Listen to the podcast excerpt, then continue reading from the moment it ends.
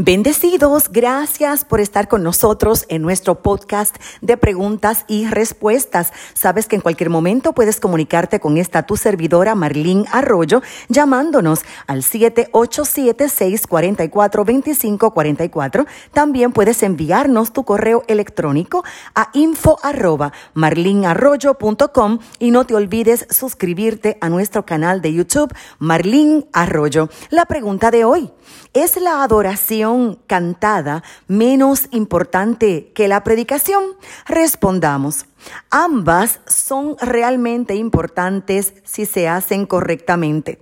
La adoración congregacional debe ser un tiempo de celebración y de edificación. Hemos aprendido a enfatizar ciertos principios bíblicos para guiarnos en la planificación de la alabanza y la adoración congregacional. Y quiero mencionarlos rápidamente. Número uno, la adoración verdadera tiene que centrarse en el Dios todo poderoso Nosotros fuimos creados para adorar y somos mandados a adorar solamente a Él. Lea como referencia Éxodo capítulo 20, versos 3 al 5 y Apocalipsis capítulo 22, verso 9. En las formas en las que Él nos ha mandado en la Escritura. Lea Eclesiastés capítulo 5, versos 1 al 7. Por lo tanto, al preparar nuestros corazones para la alabanza y la adoración, debemos enfatizar que la misma se trata de Dios y no se trata de nuestras preferencias.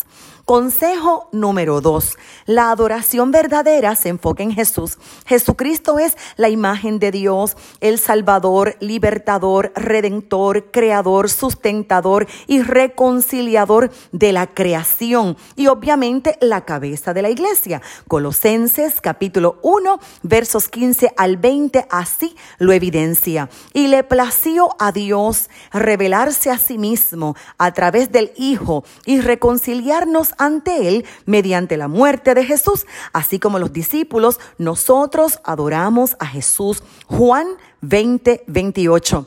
Jesús es el enfoque de nuestra adoración porque Él es el enfoque de la obra del Padre. Lea Apocalipsis capítulo 5. Tercer punto importante, la adoración verdadera es empoderada por el gran Espíritu Santo de Dios.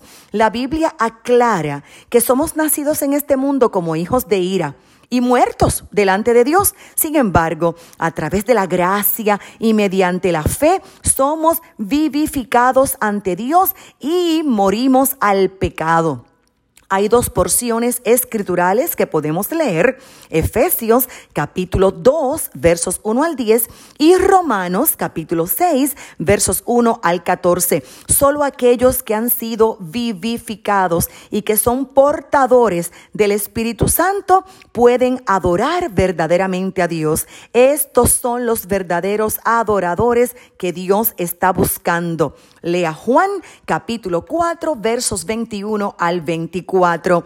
Un cuarto factor, la adoración verdadera se basa en la palabra. Por lo que podríamos decir que también las, las, canciones tienen que ver con la predicación. La palabra de Dios es la base de todo lo que hacemos en la adoración, desde, desde los anuncios, la bienvenida, los cánticos, las oraciones, la predicación, la administración. ¿Por qué? Porque Dios obra mediante el poder de su palabra. Él creó a través de su palabra. Lea Génesis 1. Él sostiene su creación mediante la palabra. Lea Hebreos 1.3. Él vino a este mundo como la palabra misma. Lea Juan 1.1. Él nos salva por el poder de su palabra.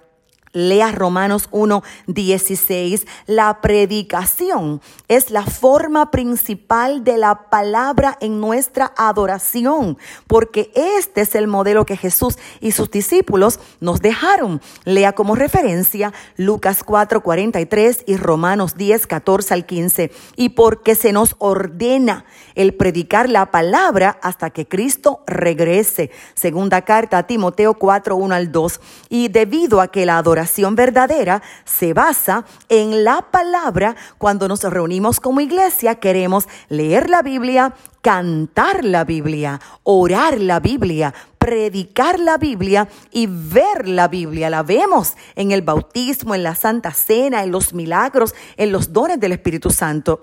Otro punto importante, punto número cinco en esta respuesta, la adoración verdadera requiere que adoremos a Dios con toda nuestra persona. Y es que la adoración es una respuesta y nuestra adoración a Dios es la respuesta a quien es, eh, a quien es Él, a sus caminos, a sus propósitos y su voluntad.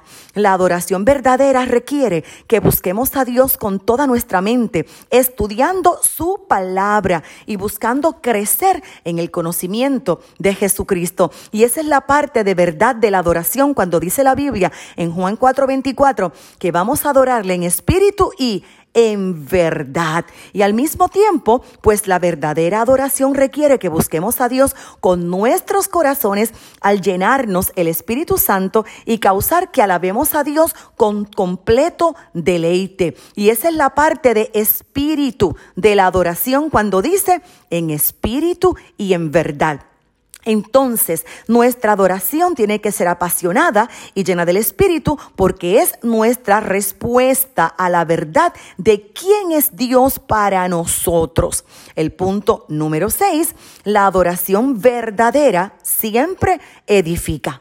Aunque la adoración se trata de Dios y no de nosotros, la verdadera adoración edifica a los creyentes en mente y corazón, como dice la Escritura, hasta que todos obtengamos la unidad de la fe y el conocimiento del Hijo de Dios hacia un hombre maduro. Lea de asignación Efesios 4, 11 al 13 y la primera carta a los Corintios 14, 26 al 40. En otras palabras, aunque la adoración se trata Dios, también nos beneficiará y causará que crezcamos en el amor por Dios y amor hacia el prójimo, porque la adoración tiene una dimensión vertical que es hacia Dios, y horizontal, que es congregacional. Y finalmente, y mi punto número siete, la adoración verdadera va más allá del domingo como creyentes en Cristo, dice la palabra en Hebreos 10, 24 al 25, que no debemos dejar de congregarnos,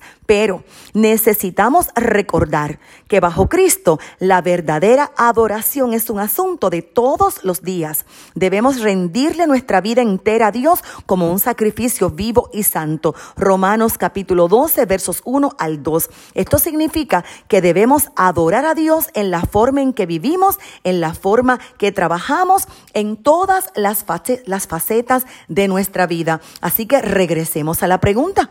¿Es la adoración cantada menos importante que la predicación?